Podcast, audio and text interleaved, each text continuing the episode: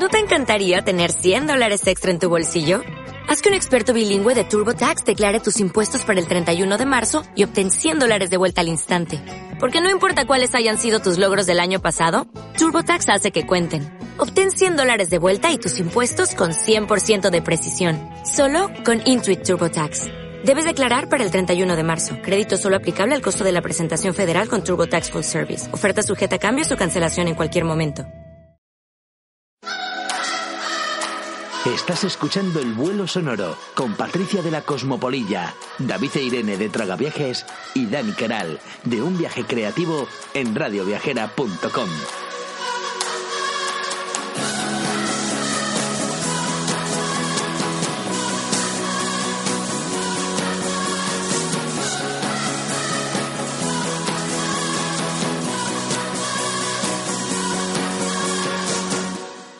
ahora vamos a pasar a los imprescindibles de, India. Como es muy grande este país, eh, lo que voy a hacer es ir muy, muy al grano. Eh, voy a contar exactamente esos sitios que no se puede perder la gente.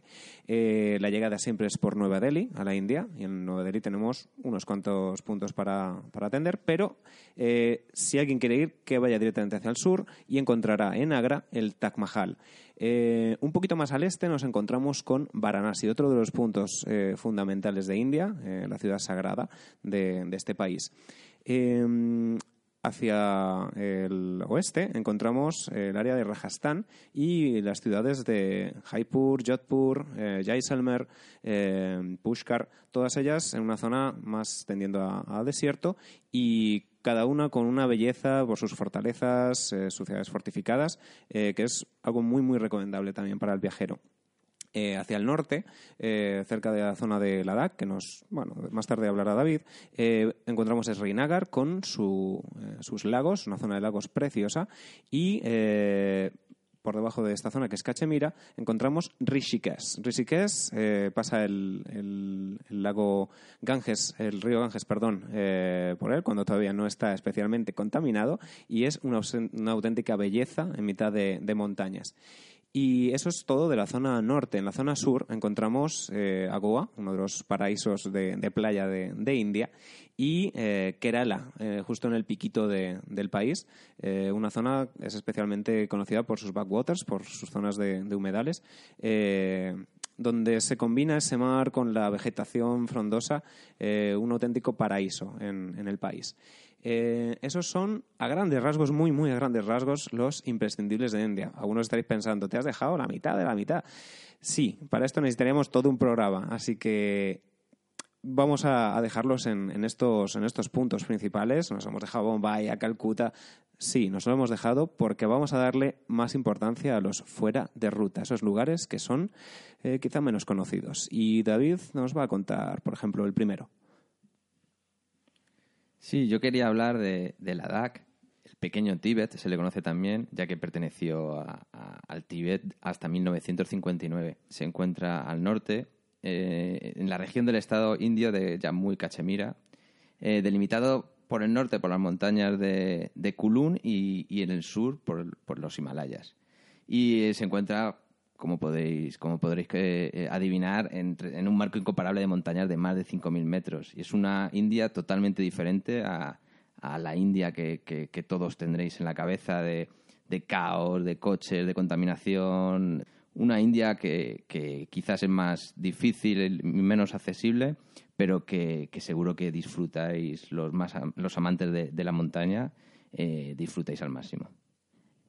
Pues mi fuera de ruta, en este caso me lo ha soplado una gran viajera, porque como dije al comienzo del programa, eh, no he estado en India, así que mm, me cojo las palabras de Candy, la abuelita mochilera, que para los que no la conozcáis es una, mm, es una señora de 82 años que lleva recorriendo el mundo con su mochila muchos años y además es de, de mi pueblo, de Motril, Granada y tuve la suerte de entrevistarla entre, entre viaje y viaje en una parada que hizo y mm, me habló de un lugar en Kerala, en el Piquito Sur, que, que comentaba antes Dani. Eh, a ella Kerala la fascinó por completo. Eh, de hecho, cuando le pregunté cuál de sus sitios que había conocido dando, dando la vuelta al mundo era su favorito, me, me señaló este lugar.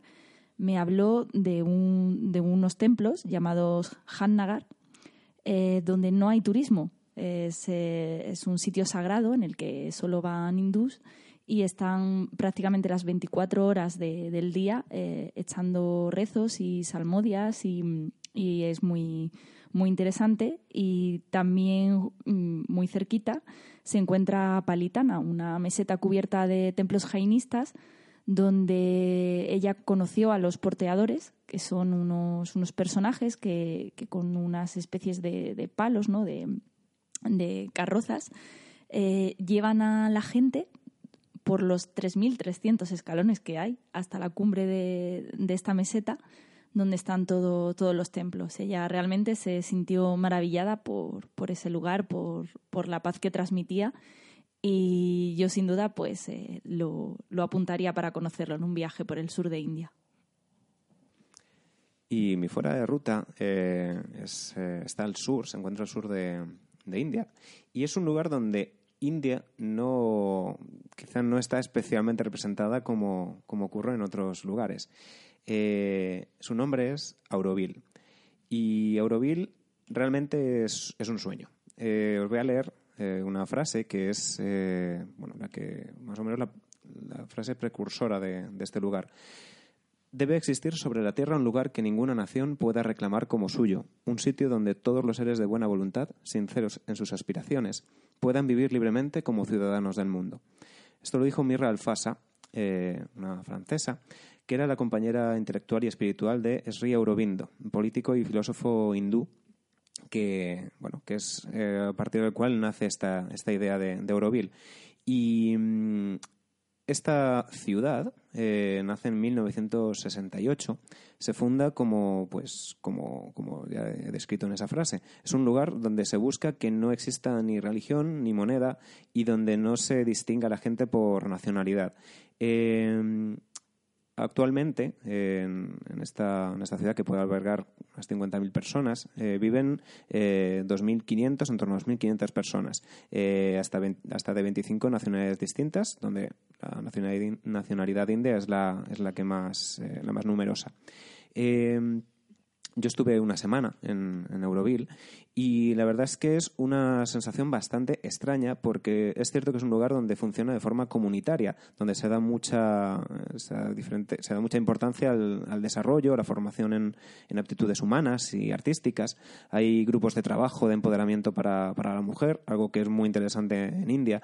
Eh, en definitiva, es un lugar que, que realmente no es no es India como tal.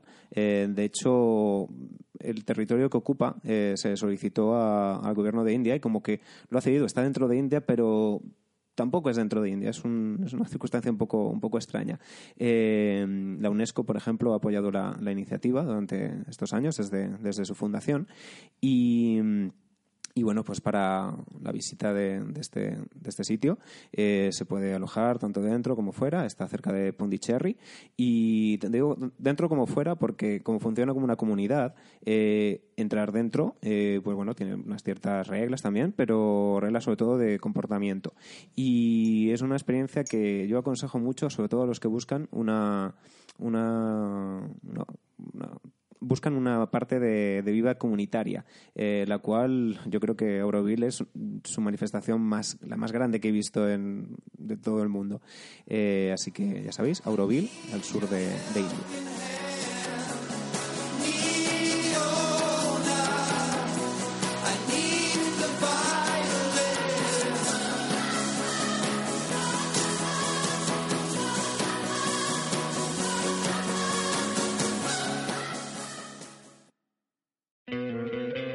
¿No te encantaría tener 100 dólares extra en tu bolsillo? Haz que un experto bilingüe de TurboTax declare tus impuestos para el 31 de marzo y obtén 100 dólares de vuelta al instante.